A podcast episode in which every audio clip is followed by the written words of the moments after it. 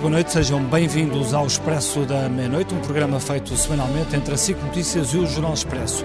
Estamos de volta depois de um período de férias e hoje olhamos para a complicada situação nos lares e se estão ou não preparados para a próxima vaga. Os números hoje apresentados pelo Governo revelam que há 60 lares com utentes infectados. São 523 idosos e 224 funcionários com Covid. Todos os dias há novos surtos e isto num verão marcado pelo caso de Reguengos de Monsaraz, onde tudo correu mal. Como se não bastassem as 18 mortes, o país teve ainda de assistir a uma troca de acusações e a uma guerra corporativa entre a Ordem dos Médicos, as autoridades de saúde e o próprio Primeiro-Ministro.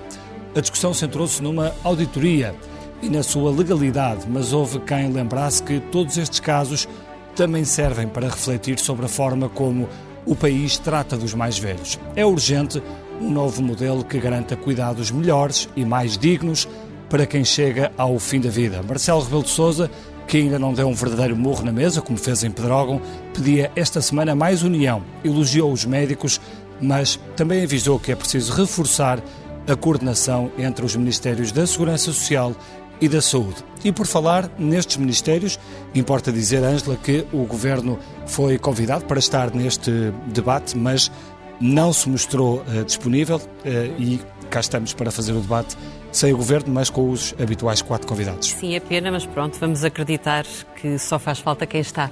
E está connosco a Maria Antónia Almeida Santos, que é deputada do Partido Socialista e é presidente da Comissão Parlamentar de Saúde, o Ricardo Batista Leite, que é deputado do PST e é médico, Uh, nos nossos estúdios, da, nos estúdios da SICA Matosinhos, está o bastonário da Ordem dos Médicos, uh, Miguel Guimarães, e connosco por Skype vai estar o Manuel Lemos, que é presidente da Associação das Misericórdias.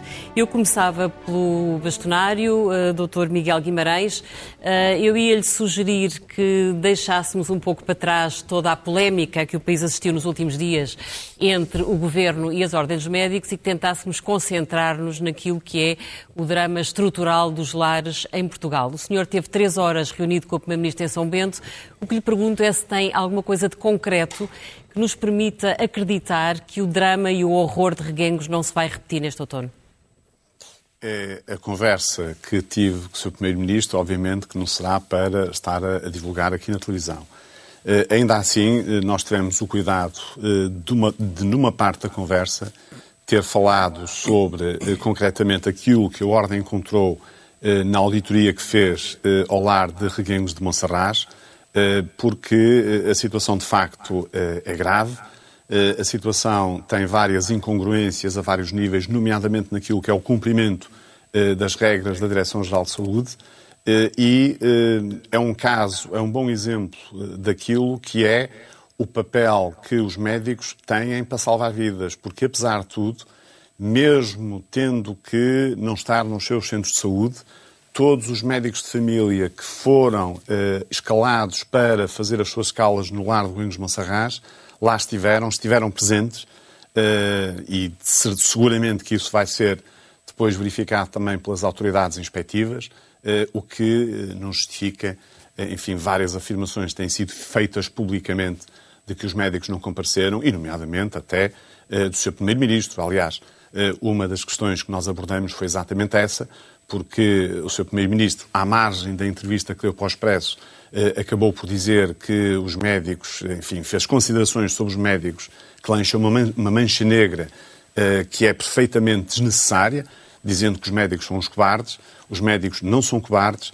e mereciam, de facto, um pedido de desculpas público do seu Primeiro-Ministro. Então, mas isso, isso, não ficou, isso não ficou resolvido na conversa que, que teve com o Primeiro-Ministro em São Bento? É porque o senhor diz que, que, essa conversa não é para trazer para a televisão, mas a verdade é que escreveu eh, uma carta aos médicos no dia seguinte eh, e nessa carta veio dizer que António Costa não tinha sido fiel nas declarações que fez. Porquê que fez essa, Sim, porque essa durante, carta aos durante, médicos? No fundo não é perpetuar porque... essa, essa guerra e não, para ficar vale, bem com os dois Bernardo, lados? Eh, é assim, não vale a pena estar a perpetuar e eu concordo consigo. Mas foi o, o senhor que, que perpetuou a mandar dizer, essa carta para os médicos. Bernardo, deixe-me só dizer-lhe uma coisa. Eu tenho uma satisfação a dar aos médicos, como é evidente, como representante de todos os médicos portugueses. E devo-lhe dizer que, muitas vezes, nós temos que ter a coragem e a humildade de saber pedir desculpa. Eu lembro, e vou dar aqui este exemplo, e fiz isto exatamente na SIG, que há uns tempos atrás, a propósito do bebê de Setúbal, o bebê Rodrigo, E eu na SIC, numa, num direto que tive na SIC, pedi desculpa aos portugueses pela ordem ter falhado a nível da parte disciplinar. E quando assim é, quando nós temos alguma coisa que não corre bem, não há uh, posição mais digna que nós possamos ter do que pedir desculpa às pessoas. Sim, na altura também disse, na altura, e na altura sobre isso. esse caso também disse que a Ordem não fazia auditorias e agora, e agora a Ordem isso podemos, já pode fazer não, não, auditorias. Oh, Bernardo, isso podemos fazer, se me der uns minutos eu explico-lhe isso facilmente. Repara, não, o caso agora, agora vamos falar Rodrigo... sobre o caso de Reguengos. Não, mas, mas, mas, mas, de, mas deixe-me explicar isso, já agora. O caso do bebê Rodrigo aconteceu numa clínica eh, que tinha uma convenção com a ARS Lisboa e Valtejo. A Ordem pode fazer auditorias em duas circunstâncias ou a pedido, a pedido nomeadamente de entidades inspectivas, imagino o Ministério Público, a Entidade Reguladora da Saúde, a própria ARS, etc., ou quando tem demasiadas queixas, queixas reiteradas, que podem consubstanciar má prática ou podem consubstanciar cuidados de saúde que não estão a ser prestados devidamente aos doentes, seja por falta de equipamentos, de material, de estruturas, etc. Portanto, é completamente diferente. Nós nessa clínica não tínhamos queixas, ninguém nos pediu para fazer uma auditoria. Mas então, e, portanto, então só, podemos... só, para fechar este capítulo, Miguel Guimarães, diga-nos só claramente relativamente a estas as palavras do Primeiro-Ministro e à reunião que teve com ele. O senhor gostava que o Primeiro-Ministro tivesse dito em público desculpa aos médicos, é isso? Eu gostava que sim, obviamente que sim. Eu acho que os médicos merecem isso. Eu acho que este é um momento importante para os médicos. Repare, nós temos neste momento a pandemia a crescer nós vamos ter que fazer um esforço brutal para continuar a cuidar dos portugueses. É evidente que os médicos vão tratar dos portugueses. Isto é uma mensagem forte que eu quero aqui deixar. O nosso primeiro objetivo é servir e cuidar das pessoas. Isso vamos continuar a fazê-lo, independentemente do seu Primeiro-Ministro pedir desculpa aos médicos ou não pedir desculpa aos médicos. Mas a verdade mas é que a posição sabe, de humildade... Como sabe, há sindicatos que consideram ilegal o despacho do Ministério da Saúde que obriga os médicos de família a darem apoio às pessoas que estão internadas nos lares. Portanto, o que lhe pergunto é, com que é que se pode contar? Esse despacho, que previa exatamente o destacamento de médicos de família para os lares, é um despacho que vai ser eh, rejeitado, vai ser cumprido ou vai ficar ao critério de cada um? Olha, é assim, eh, sobre o despacho, deixe-me dizer-lhe duas coisas. Primeiro, o despacho é polémico porque ainda fala do estado de emergência, ok? Mas, ainda assim, os médicos que têm sido recrutados para fazer serviço nos lares têm estado presentes. Eu lembro que a polémica mais recente sobre o lar do Barreiro, aliás, nós temos aqui alguém que tem responsabilidades nessa área, em que se veio dizer publicamente que os médicos faltaram, é mentira. Os médicos foram, aliás, a RS de Lisboa e Valtejo veio exatamente confirmar isso. Agora, o que nós estamos a fazer é exatamente o contrário do que, do que se devia fazer. Repare bem, e é isso que nós hoje vamos falar neste programa. Quem é que deve dar apoio aos lares? Devem ser equipas específicas que deviam estar contratadas objetivamente para isto, com experiência em geriatria, que permitissem libertar também os médicos de família, porque já têm uma carga de trabalho enorme. Repare, os médicos de família têm atrasadas imensas consultas presidenciais. São milhares ou milhões de consultas. Têm, estão a fazer o trace Covid. Fazem domicílios. Eh, fazem as ADCs, as áreas, eh, as áreas eh, específicas para receber doentes com potencial Covid. Repare, os médicos de família estão hipersaturados de trabalho. Tá Portanto, estar a deslocar, deixa-me só, deixa só acabar, Bernardo, estar a deslocar médicos de família para os lares significa abandonar os doentes normais com insuficiência cardíaca, diabetes, etc., que também vão às consultas. Portanto, eu acho Muito que a bem. solução então, mais deixe, adequada... Deixe-me passar aqui para a Maria Antónia Almeida Santos. Maria Antónia, uh, acha que é necessário, como deputada, ainda para mais do partido do Governo, mudar a lei que prevê que, os, que, que, permite que os lares abram sem terem garantida a presença de médicos. Acha que devia ser obrigatório que um lar, ao abrir, garanta aos utentes que terão uh, assistência permanente do médico? Bem, muito boa noite e muito obrigada por uh, esta oportunidade. Eu queria, antes de mais, dizer que é uma pena que o Sr. Bastonário, e cumprimento todos os os uh, que vão intervir nesta, neste programa, mas de facto é uma pena que o Sr. Bastonário tenha, até na justificação que deu, utilizado parte da conversa que teve com o Sr. Primeiro-Ministro. E pelas declarações que eu pude, haver, pude ouvir, eu não, não, não, não tenciono nem não costumo uh, citar conversas privadas, pelas declarações que nos foi dado a ouvir, eh, no fim dessa reunião de três horas em que parecia que estava tudo sanado, em paz. Eh, tudo em paz, até porque Uh, o senhor Primeiro-Ministro, enquanto governante, sempre esteve ao lado dos profissionais de saúde, não só dos médicos, dos enfermeiros, e, portanto, parece-me de alguma injustiça estarmos aqui a discutir questões uh, que mais parecia que era o tom enfático com que o senhor Primeiro-Ministro terá feito as suas declarações, porque foi disso que se queixou o senhor Bastonário, e hoje acabou por dizer que gostaria de ter ouvido a palavra desculpa.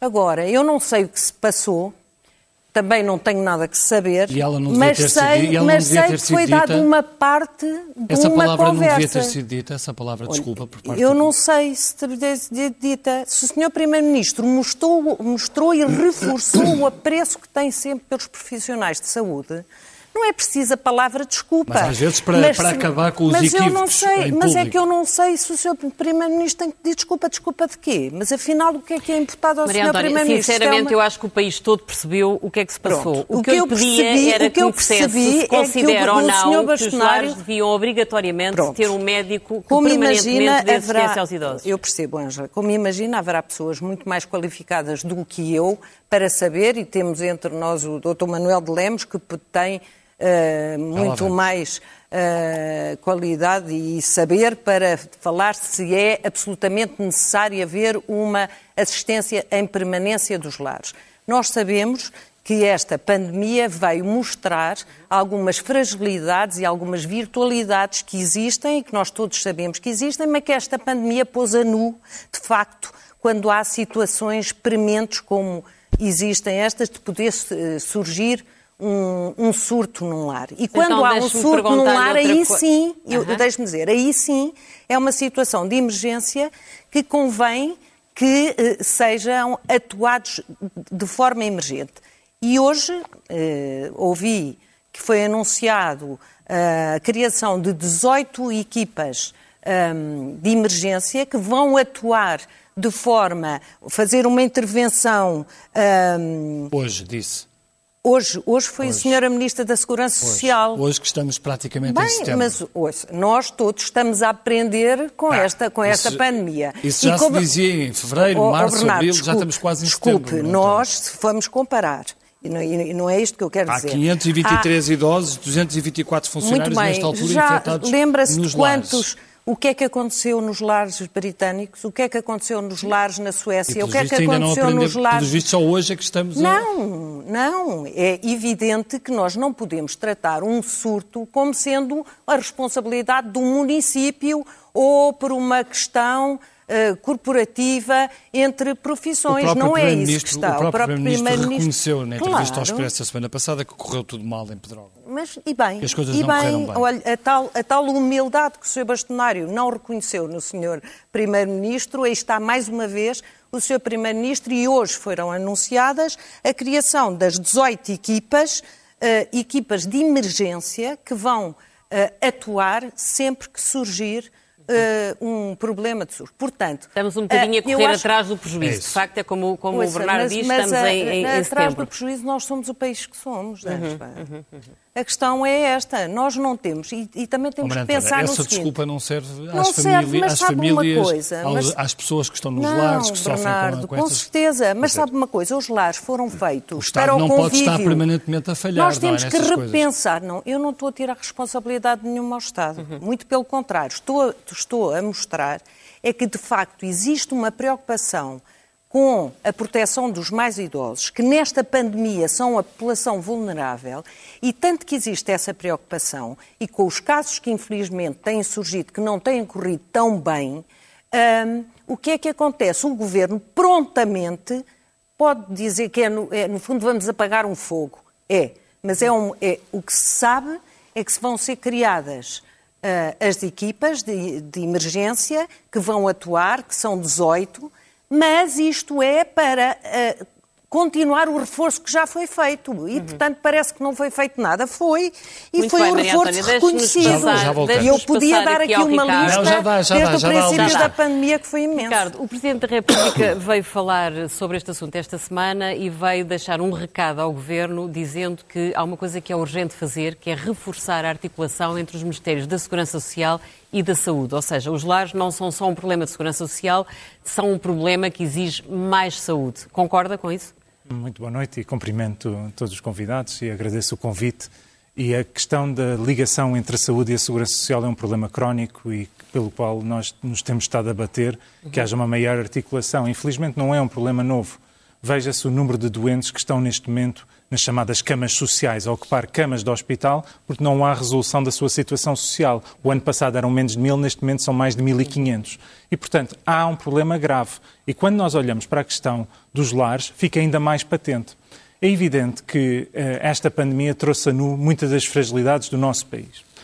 Mas também teve algumas vantagens. Veja-se o caso das misericórdias. Eu recordo-me, em 2015, parte daquilo que foi o acordo da geringonça, o PCP impunha o fim de todos os acordos entre o governo e as misericórdias. Uhum. Já se voltou atrás para reconhecer que estas instituições são determinantes uhum. para a resposta, porque nós precisamos, objetivamente, de todos, porque de facto somos um país de recursos limitados que precisa de responder.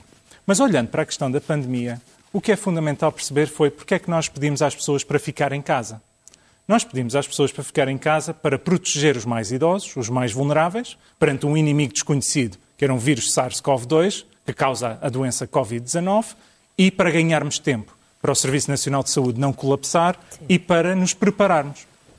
Ora, o Serviço Nacional de Saúde não colapsou na Covid, mas deixou mais de 4 milhões de consultas nos cuidados primários por realizar, 1 milhão de consultas hospitalares, mais de 100 mil cirurgias por realizar. Uhum para garantir que os doentes Covid tinham a resposta que precisavam. Portanto, acham um erro que ainda se vá ao SNS buscar médicos para acudirem aos lares, é isso? O que eu acho o erro é não se ter utilizado este tempo para preparar adequadamente. Não é aceitável, seis meses depois, estarmos agora a correr atrás do prejuízo. É isso que está a acontecer. Sim, mas, mas... A, pergunta não era essa. Eu sei, Os eu sei, médicos do SNS devem ou não ir uh, acudir aos lares? Há lares que faz sentido, há outros que não. Vamos lá ver. e cada que, lar aquilo... que abre deve ou não ter obrigatoriamente um médico permanente?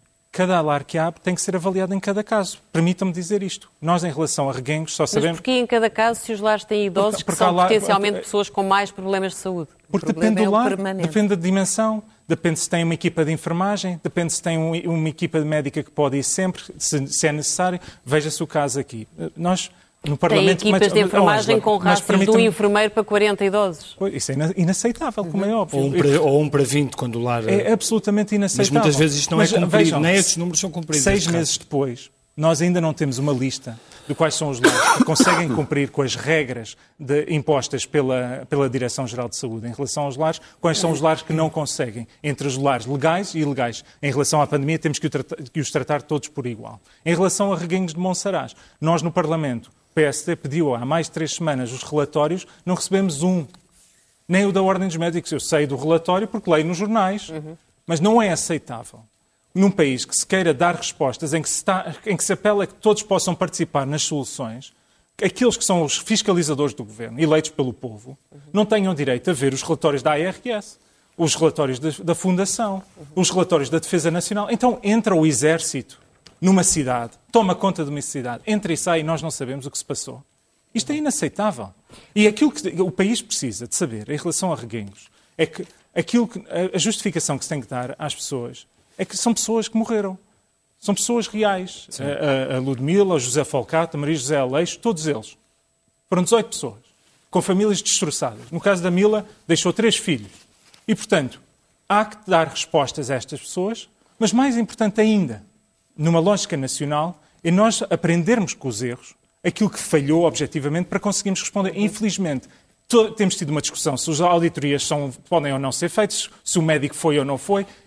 Do ponto de vista prático, estamos a entrar numa época de outono e inverno, nós precisamos de focar em soluções. Acha que está, e... acha que está propositadamente a concentrar a discussão numa, numa parte mais conveniente, Creio que, que está... é a parte, se quiser, legal e jurídica da auditoria, escapando à parte mais importante que é o que é que se passa efetivamente Há três semanas que andamos a ouvir ruído e discussões de forma Sim. e não estamos a discutir a vida Sim, das pessoas e a questão de. Isso era o que dizia esta semana o ex-bastonário da, da Ordem dos Médicos. Manel Lemos, deixe-me só uh, perguntar-lhe e chamá-lo também para, para a nossa uh, conversa e, e, e, tentar perceber consigo uh, se acha que os lares devem ou não ter médicos em, em permanência.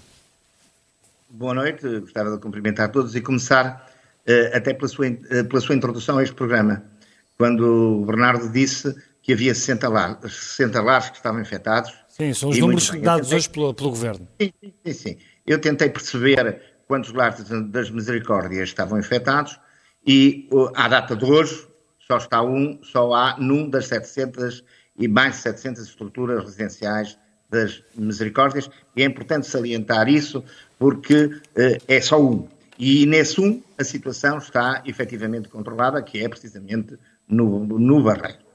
Eu, eu gostava de dizer também aqui, uma, a ver se, se todos nos acalmamos um bocadinho, é que, por exemplo, a nossa relação com os médicos, eu costumo dizer das misericórdias, com os médicos se perde na noite dos séculos.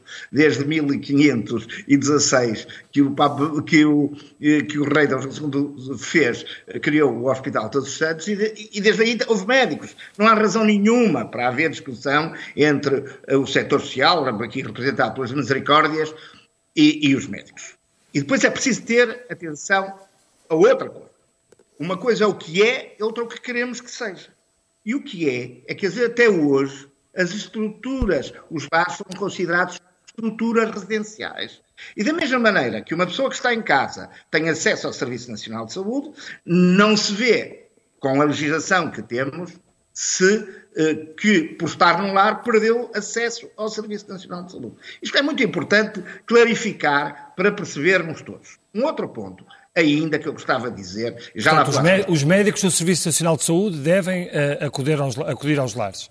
Não, o Serviço Nacional de Saúde, o Serviço, deixa-me explicar bem, eu ainda gostava de dizer uma coisa antes de explicar, é que as instituições não são subsidiadas. Ainda há bocadinho eu estava a ouvir o doutor, Fernando, o doutor uh, Louçã falar nisso. Quem são subsidiadas são as pessoas. Se um lar num mês tem 60 pessoas, a misericórdia é apoiada por 60. Se no mês a seguir só tem 50, a misericórdia só é apoiada por 50. É preciso perceber isto muito bem, porque as instituições não são subsidiadas. Quem é subsidiado são as pessoas que estão nos lares da cooperação. Pronto. Dito isto, nós temos a consciência, na União das Misericórdias, andamos a dizer há muito tempo que estamos a observar, a observar uma enorme crescente da fragilidade das pessoas que vão ter connosco. Que há 10 anos iam de carro para o lar e agora vão de maca. E, portanto, a situação mudou muito. Mudou o perfil dos idosos. E este perfil dos idosos vai exigir naturalmente um acompanhamento diferente. Para nós, para nós é eu diria que é eh, relativamente indiferente, no ponto que interessa, se é o Estado que comparticipa mais as pessoas para nós podermos ter médico, ou se é o Estado que diz nós não comparticipamos as pessoas, temos, nós é que tratamos do médico. Isso para nós. Manel Lemos, é... o, Manel Lemos, o Manel Lemos, em abril, pediu aos hospitais que não devolvessem os idosos que estavam hospitalizados aos lares, porque disse que isso era a mesma coisa que pôr a raposa dentro do galinheiro. Isto não é o reconhecimento de que os idosos que estavam infectados com Covid deveriam ter sido hospitalizados e que houve aí negligência clara do Estado?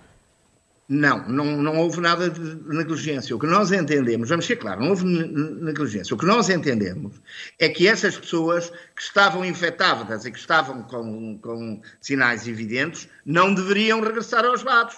Aos lados. Então, eu acabei de falar na fragilidade das pessoas. Nós não sabemos. O, o, o vírus eu não sou médico, está aí. E as que estavam nos lares deviam esperar pelo médico de família ou deveriam ter sido hospitalizadas? Desculpe. E as pessoas que estavam nos lares deveriam ter esperado pelo médico de família ou deveriam ter sido hospitalizadas? Há situações diferentes e isso é uma avaliação médica que eu não sei fazer porque eu sou jurista. Uh, e, portanto, isso é uma avaliação médica que eu não sei fazer. E, portanto, o que lhe, há casos em que, obviamente, isso até tem corrido relativamente bem nos últimos tempos, em que os, os casos mais graves estão a ser transferidos para os hospitais e os casos menos graves, que nós temos conseguido, apesar de tudo, com um esforço suplementar muito grande e, e um apoio muito grande, mantê-los nos hospitais e é por isso que as pessoas assintomáticas hoje, de uma maneira geral, tendem a ficar nos lares. Uh, o Manuel existe... Lemos acusou os médicos de terem faltado à chamada num lar da misericórdia no Barreiro e explicou que o médico do lar estava fora. O que é que significa estar fora? A, a, a médica... Vamos lá ver. Para suprir este problema, muitas misericórdias, sobretudo aquelas que têm mais capacidade financeira, têm vindo a contratar médicos. São médicos que trabalham em prestação de serviço. A, a, a médica do Barreiro, concretamente, é o que me é informado pela senhora provedora, a médica do Barreiro estava em comissão de serviços e foi de férias, tão simples como isso. Uh, estava de férias, atenção, ela não foi de férias quando o surto se declarou, ela estava de férias quando o surto se declarou. Estava em prestação de serviços, não é uma médica a tempo inteiro, como já ouvi também, não é uma médica a tempo inteiro, já ouvi. Acabasse-lhe com as férias. Nós, Mas eh, dada a situação que o país está a viver, não era prudente ter substituído essa médica? é preciso que haja médico para ser substituído. Porque, como você sabe, é preciso que haja. É, é, é, como você sabe, e o doutor Miguel Guimarães pode falar muito sobre isso, muito melhor do que eu, a concentração dos médicos nos grandes centros urbanos é muito maior que fora desses centros urbanos. Portanto, percebendo isso que está a dizer, e percebendo faz sentido, é preciso que haja possibilidade de substituir o médico. E em muitos casos, não há essa possibilidade. E quando Muito não bem. há então essa... Deixe-me deixe deixe então passar para o... Deixe-me passar para o, para o, Miguel Guimarães, para, para o bastonário da, da Ordem dos Médicos, uh, e para lhe perguntar sobre esta questão da, da, da, falta de médicos, como é, que se, como é que se resolve este problema, porque o, o que tem sido dito, e algumas acusações uh, estão a ser feitas também à Ordem dos Médicos, é, e remetendo novamente ao caso de Reguengos de Monsaraz, é que uh, tudo não passou de uma, de uma guerra corporativa, com interesses partidários locais, eh, diferentes, obviamente, também com os sindicatos à, à, à mistura? Olha, Bernardo, em primeiro lugar, deixe-me dar aqui um cumprimento especial a todos os presentes que não fiz e peço desculpa por não o ter feito. E eh, dizer que aprecio as mudanças que estão a acontecer relativamente aos lares. Por exemplo, aquilo que a senhora deputada e minha querida amiga, a doutora Maria Antónia Almeida Santos, disse, que hoje foram criadas equipas de emergência, eu acho extraordinariamente importante. É uma excelente. É, é, é, uma excelente. É uma, é uma excelente medida, porque a verdade é que esta questão do lar de Reguengos de Monserrat, eu não veria isso como uma questão política, uma questão partidária. Não é nada disso. Uh, aquilo que nós encontramos lá. Não é nada disso, mais, mais ou menos. Deixe, deixe mas, eu, mas eu não levo as coisas para aí. Eu acho que pensar nisso é o pior. Nós temos é que nos concentrar naquilo que são as dificuldades que temos neste momento, não é em todos os lares. Existem lares que funcionam muitíssimo bem, nomeadamente nas misericórdias. Agora, a questão básica é que há muitos lares que não estão bem, que têm mais idosos do que aqueles que deviam ter, que não têm apoio. Quando eu digo ter apoio médico, não é ter um médico lá 24 sobre 24 horas. É um médico que visita os doentes, que vai lá organizar os cuidados clínicos, um farmacêutico, que faça um cardex da medicação de todas as pessoas que lá estão, um apoio, se calhar, de uma nutricionista para ir lá de 15 em 15 dias, perceber se as dietas que os idosos estão a fazer são as mais adequadas. Quer dizer, nós nos lares, repare, nós temos que dignificar e dar os direitos todos aos nossos idosos. Foram eles que construíram o nosso país. E, portanto, nós temos que, aproveitando este caso do lar de Reguengos de Monserrat, que foi público, e que, está a ser, e que está a ser inspecionado pelas entidades competentes, nomeadamente o Ministério Público, para repensarmos as estruturas dos lares e criarmos aqui situações que sejam muito melhores para quem necessita. Hoje são as pessoas que lá estão, amanhã somos nós que estamos aqui neste debate. E, portanto, nós temos que ter isto em atenção. E nessa perspectiva, não há dúvida nenhuma que este caso, deste lar de Reguengos de Monserrat, provavelmente vai ficar como um dos casos do ano, porque vai fazer com que as coisas mudem. E há muitas coisas, nomeadamente no combate à infecção Covid-19, que já estão a mudar nos lares. Repare, o caso eh, foi tornado público recentemente. Portanto, o aspecto positivo da auditoria, discutir se a auditoria é legal ou ilegal, discutir. eh, Há pequenas coisas que foram discutidas que não interessa discutir, interessa ir à essência das coisas. E é isso que nós neste momento temos que nos concentrar. Mas interessa e é verdade, e é verdade. Deixe-me só terminar, ó Bernardo. Se há ou não há é- motivações partidárias eh, em alguns elementos da, da, da Comissão que fizeram esta, que fizeram esta auditoria. Eh, Por ó, exemplo, ó, uma ó, delas Bernardo. foi membro da Assembleia ó, Bernardo, Municipal de isso- Évora e até há dois anos membro da Comissão Política do PSD. O outro foi eh, candidato à Câmara Municipal por parte do PCP. Portanto, eh, é preciso perceber se por Bernardo, trás disto há um só- real se interesse me der a ou oportunidade, se há só uma como é guerra que- partidária. Se me der a oportunidade, eu digo-lhe como é que foram constituídas, como é que foi constituída a Comissão. A coordenar a Comissão, a doutora Filipa Lança, que é do Conselho Nacional de Auditoria e Qualidade da Ordem dos Médicos. Um órgão, aliás, repare, Conselho Auditoria, um órgão estatutário, que está no Estatuto, que é uma lei da Assembleia da República. E depois foram os presidentes dos Conselhos Subregionais do Alentejo. Évora, Beja, eh, Porto Alegre e Setúbal. Portanto, nós não E a, estamos... ordem, e a Ordem achava necessário fazer auditorias a outros lares, por exemplo? Se for necessário, se tivermos queixas. É aquilo que eu dizia no início. Nós fazemos, nós Não há fazemos de auditorias... outros lares? Não, é, repare, eu ainda ontem recebi mais três queixas de lares. Enviei-as para a Sra. Ministra do Trabalho. E vou monitorizar. Ver se, se- se o Ministério do Trabalho faz alguma coisa, se me responde, se não responde.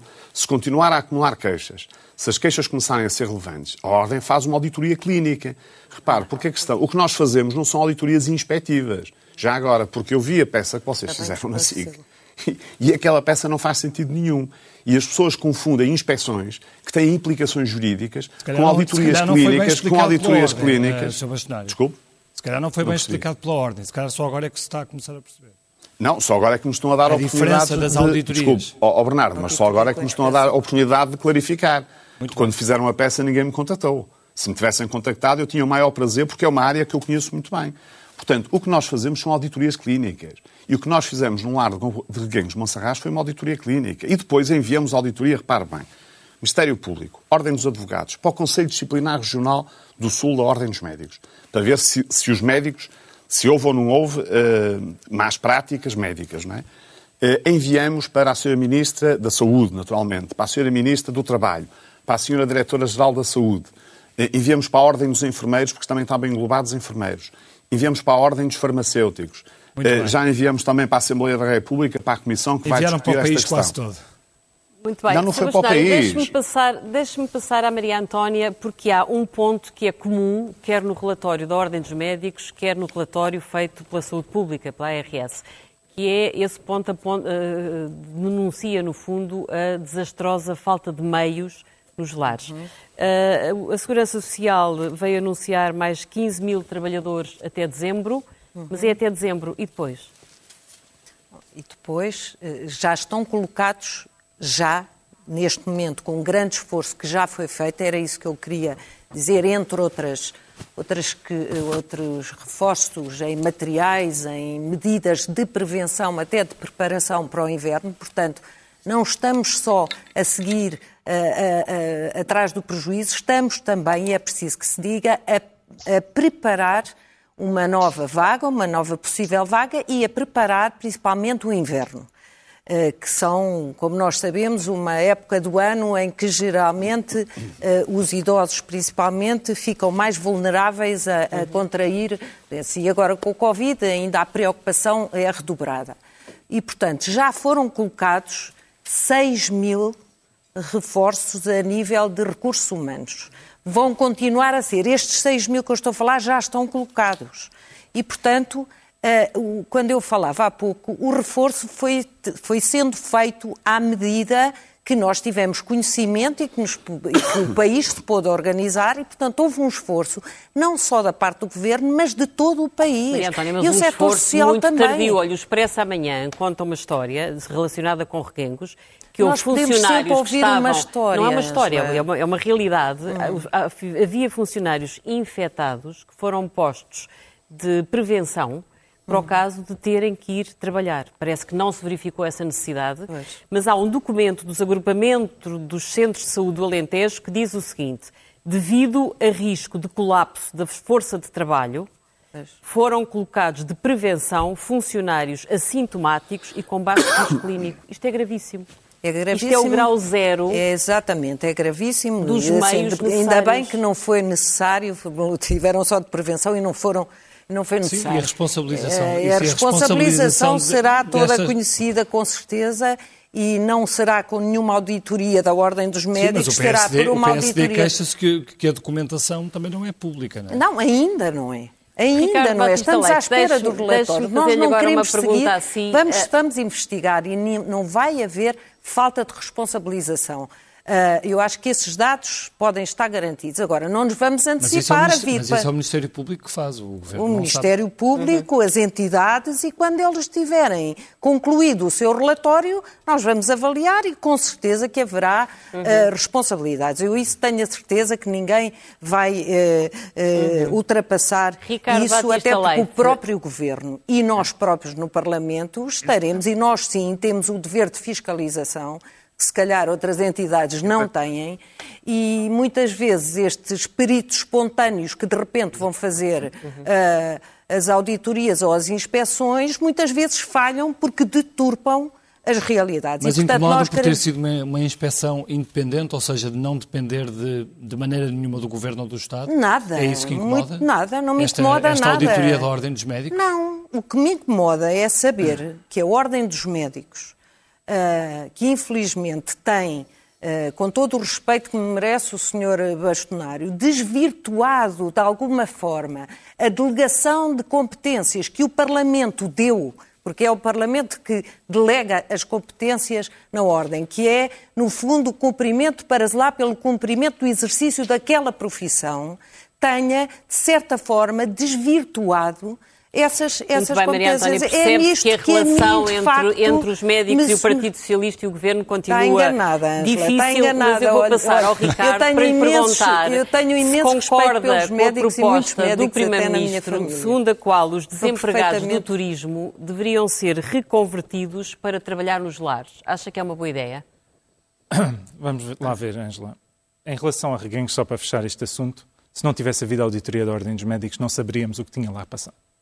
E isto é fundamental, porque se não soubéssemos o, O que se passou relatório lá... da ARS também refere Ah, é, o Expresso teve acesso, é que subejamente a Assembleia da República não teve acesso. É É que um a Assembleia da comum, República não tem acesso Ah, ao da ARS. já, já veio na, na comunicação social. Pois, eu já, sei, já eu já percebi. Aliás, percebi agora mais um relatório que eu não conhecia, e assim como o da própria Fundação, supostamente há, e das Forças Armadas. Isto é inaceitável num país a sério, desculpe. Que haja uma Assembleia da República com- em, em que tem o papel fiscalizador. O Presidente da República, há quatro semanas, disse que leu quatro relatórios. E eu, como deputado, como Vice-Presidente do Partido Social. Democrata, Sim. não tive acesso a um. E, e foi feito um requerimento pelo PSD a solicitar ao Governo. E, portanto, deixemos-nos de jogos políticos. Tem que pedir ao e- bastonário, que está aqui no, no mesmo Não, programa, se, eu- se ele lhe manda por e-mail. A Assembleia o, da República lida primeiramente com o Governo. Com certeza. E eu- espera-se da parte do Primeiro-Ministro e do Governo que tenham um sentido de responsabilidade, que é perceber que a Assembleia da República tem que fiscalizar a sua ação. Até porque o Primeiro-Ministro foi o primeiro a dizer que quer envolver todos os partidos na busca de soluções. Agora, isso faz colaborando e dando, im- dando, eh, armas para que nós possamos trabalhar. Agora, em relação Portanto, a intervenção soluções- da Ordem dos Médicos foi a única forma de garantir algo independente. Neste caso concreto foi o que despoltou a situação, senão não saberíamos. E, portanto, É favorável a estas, a estas intervenções da Ordem dos Médicos. Oh, oh, Bernardo, eu neste momento o que eu sou favorável é que se resolvam os problemas que são identificados. Há vários ao nível do país. É Era passado. ir portanto, neste buscar os momento- funcionários e buscar- desempregados do turismo para os reconverter para trabalhar em lares ou Repare não? que todas as soluções para todos os problemas ah, deste governo é contratar mais pessoas independentemente das suas qualificações. Há Não é fa- verdade, ah, ah, tem sido sempre assim. E Não é aquilo que nós verdade, vemos em relação a esta situação em particular é que nós temos nos lares um problema grave de formação de base das pessoas que lá trabalham. Mas também de falta de recursos humanos. Com certeza, mas recursos humanos qualificados. Será mais útil, numa primeira fase, garantir a formação adequada dos profissionais. Nós estamos a falar de profissionais a ganhar o a ordenado mínimo, a ganhar, ah, ah, que não têm qualquer formação e que andam de quarto em quarto a distribuir a comida e que, não se, e que basicamente o que foi feito no início desta pandemia foi distribuir. Quando chegou o equipamento de proteção individual, que chegou tarde, como sabemos, foi distribuído e as pessoas nem sequer sabiam como colocar, como despir. Não havia uma formação básica. E, portanto, nós precisamos, objetivamente, de reforçar a resposta. Veja-se o que a Segurança Social decidiu fazer. Criou linhas de financiamento a qual os, os- os proprietários dos lares têm que concorrer. Ou seja, Os lares, ouvimos aqui o, o. Manuel Lemos a falar, os lares da Misericórdia têm tido uma postura responsável e os resultados demonstram têm, eh, vão concorrer a estes financiamentos. Mas se houver proprietários não responsáveis e não concorrer, quem é que vai fiscalizar se as normas da Direção-Geral da Saúde estão ou não a ser cumpridas? É que as normas, por si só, não resolvem nada.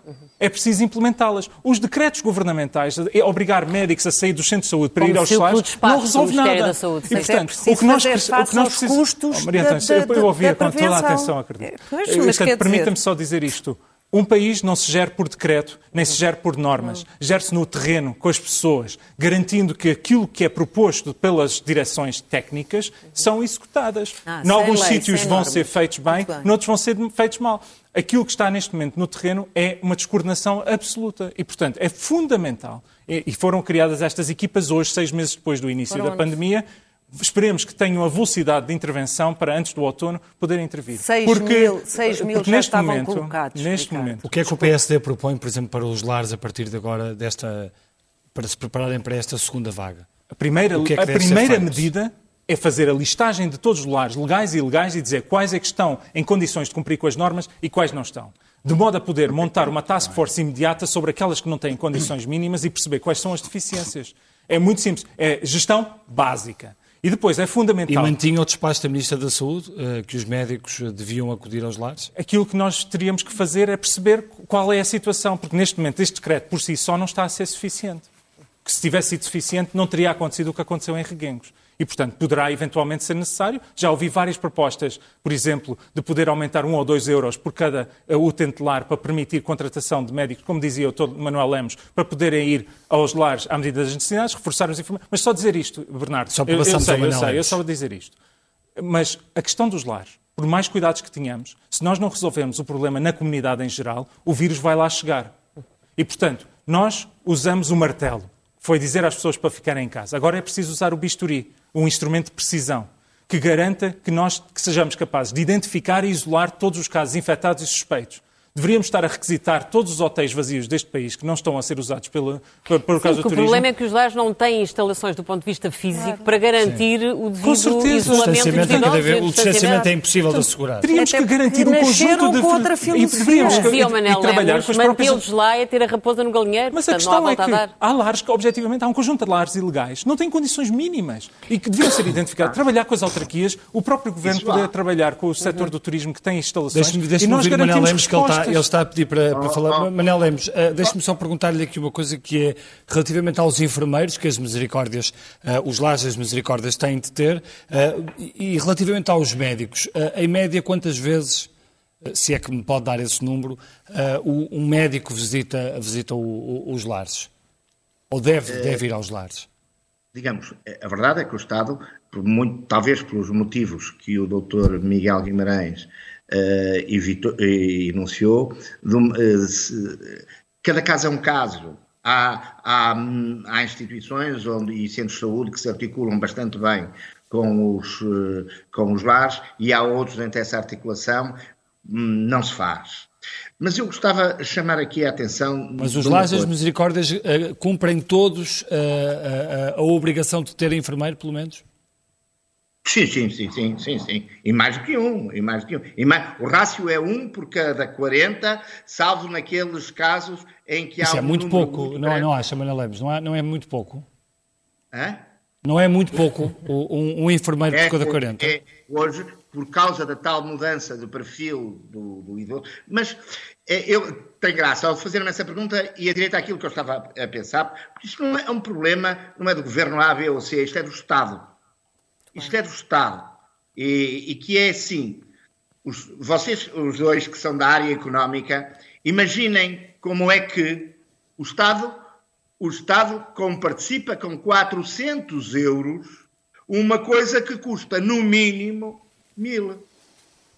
E, portanto, como é que se chama? Chega dos 400 aos mil. E, e, e, e com toda a gente com razão ou sem razão, a dizer que deve ter mais médicos, mais enfermeiros, mais nutricionistas, mais psicólogos, nós, e isso tudo muito bem. Quanto é que vai custar o lar do futuro? A União das Misericórdias está a fazer um trabalho sobre isso que vai apresentar aos portugueses. E por isso é que eu quero dizer que as medidas que estão a acontecer neste contexto acabam por ser ótimas. E o, senhor deixaria, o senhor deixaria entrar a Ordem dos Médicos num dos seus lares para fazer o, o, o que a Ordem dos Médicos fez em Reguengos ou não? Com certeza que sim. O, eu, o que eu acho é que as auditorias têm que ser articuladas. Temos de saber e temos que saber porque é que as pessoas lá vão e porque é. Nós, que, porque depois amanhã hoje temos auditorias médicas, depois auditorias da Ordem dos Enfermeiros, depois a auditoria da Ordem dos Nutricionistas, depois da auditoria da Ordem dos Advogados. Temos que haver aqui um bocadinho de organização. Porque nós Manuel Lemos está nas misericórdias e acompanha a situação dos lares há, há muitos anos. Uh, foi apanhado de surpresa por esta situação? Sabia que havia uma epidemia Não, há meses? Várias vezes. Preparou o governo, alertou o governo para a carência brutal que há nos lares? Nós várias vezes dissemos a vários ministros de diferentes governos, que de diferentes governos, queria acentuar esse aspecto, eh, que estávamos todos preocupados com uma situação eh, qualquer, que nós não identificávamos como, como esta, esta foi particularmente severa, e há bocado a doutora Maria Antónia tinha toda a razão quando dizia, se compararmos apesar de tudo, os resultados portugueses com os da vizinha Espanha ou com os da Itália, eh, não nos, não nos conforta não nos conforta, mas percebemos que não foi um problema português. E é preciso desconstruir, esta imagem, que está aí muito a passar, de que nos lares é uma desgraça. Os lares não são. Os lares não são uma desgraça. Agora, os lares e a prova que não são uma desgraça, sabem que nós continuamos com imensos pedidos das pessoas irem para os lares. Eu também já ouvi dizer, mas então mandem as pessoas para casa. Mas mandamos as pessoas para casa que é? Já imaginaram a taxa de demência das pessoas que a gente tem nos lares? Já imaginaram? Esta, esta converte. E as pessoas chegam a casa e, e com, com, demências, com demências graves, com as situações dessas, fragilíssimas. Portanto, confia digamos, é- confia é... que, que o outono vai, vai ser melhor do que foram estes últimos meses no que toca à situação dos lares? Sobretudo se houver Olha, uma segunda eu... vaga, que é a grande dúvida que neste momento com que o país está confrontado. Eu, eu, eu desejo que sim. Estamos porque se houver muitos tópicos, são portugueses, como dizia o Dr. Miguel, uh, que são portugueses que construíram o meu país, que vão agora ter um hábito que provavelmente poderiam durar mais algum. Mas sente que já eh, estão mais preparados?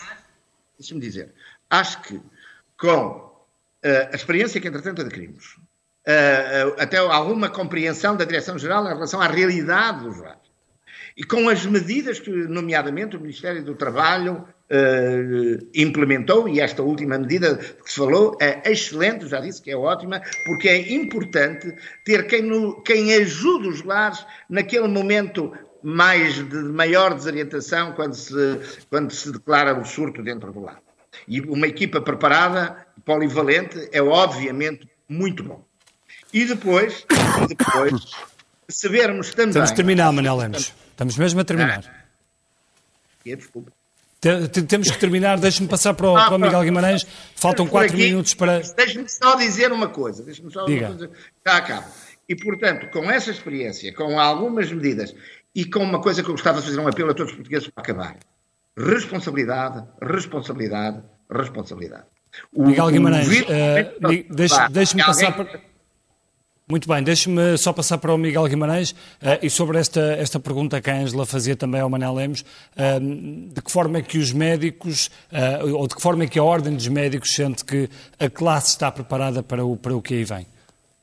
Ou para o que pode? É, é assim, a situação é difícil, Bernardo, porque nós estamos aqui a conversar sobre os lares, mas nós temos eh, problemas eh, a, a, vários níveis, nomeadamente com aqueles doentes, com as doenças ditas, entre aspas, normais, as chamadas doenças não Covid, eh, que eh, temos atrasos importantíssimos em doentes oncológicos, eh, em doentes com várias patologias importantes, como insuficiências cardíacas, diabetes, etc. E, portanto, nós, neste outono e inverno, vamos ter que lidar, por um lado, com a Covid.